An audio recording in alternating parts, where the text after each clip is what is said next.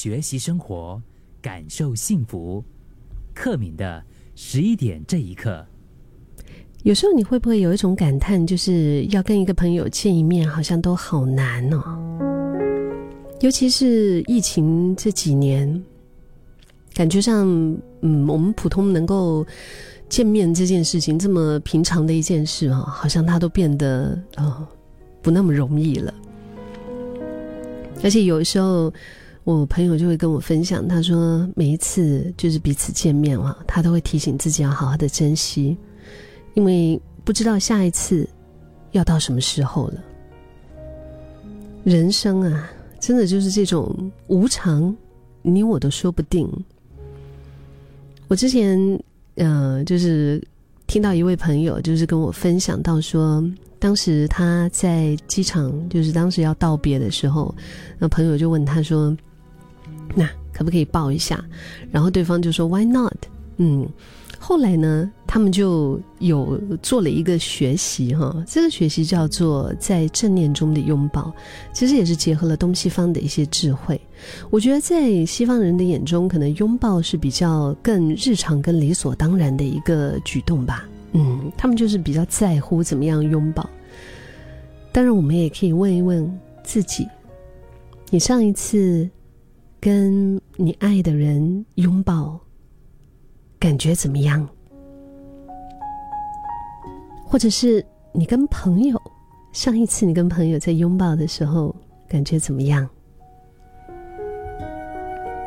你当时真的有深深的用力？给予这个拥抱吗？有没有感觉彼此的身体和温度？很多时候，可能我们就只是就急急匆匆的，然后哎，就抱一下。甚至是有一些朋友可能不大喜欢这种感觉，嗯，就觉得这种亲密感好像有点不自在，心里面就想要推开，想要拒绝。嗯，不知不觉的有一些抗拒吧。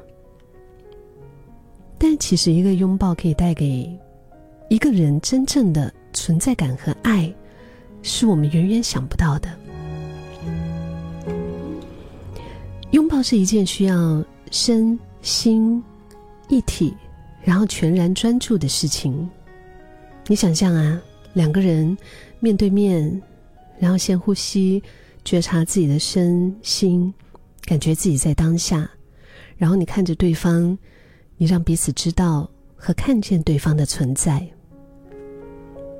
而且每一个呼吸的时候，你所想象到的那个感觉就是，嗯，现在我所爱的人，我喜欢的，在我的怀里。当你呼气的时候，你会感觉到那个快乐；再吸一口气的时候。因为你喜欢的人，你爱的人，他活着，对吗？所以我们可以感激彼此都活着，真好，就能够把喜欢的人抱在怀里面，非常的美好。不管是你的好朋友、好兄弟、好姐妹，我觉得就是能够给予对方一个实在的拥抱，它其实也是一个确切的认定彼此存在的一个行动，就是至少让对方透过这个拥抱。透过你的身体来感觉到他自己的身体，双方专注在当下，照顾彼此的存在，其实就是这么简单的一个举动哈，已经为彼此带来爱了。我以前有一位嗯妹妹吧，她呃不是本地人，然后其实她一个人孤身的在新加坡。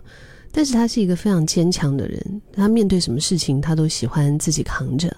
然后有时候我我就问她，哎，这个什么什么什么怎么样？有什么你要跟我说啊？然后他就会说，没事儿，姐啊，我可以的，姐没事，我搞定了。他就是那种什么都把自己扛着的人。但是我知道，其实他一定很不容易。我记得有一次，他面对一些委屈的时候，其实那个时候刚好我在他旁边。我也不知道该怎么安慰他，因为千言万语，你知道吗？我只是就给了他一个拥抱。他，你知道，他是一个非常坚强的人，他是一个非常……唉，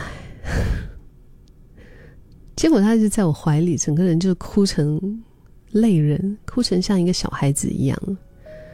那时候我自己吓到，我没有想到这个拥抱啊，这个无声的拥抱其实胜有声，这个无声的拥抱竟然有这么大的一个力量。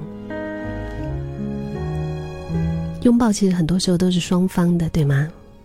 当你给了别人爱，察觉别人的存在，你也察觉自己的存在，然后感激自己，也是仍然的活在当下。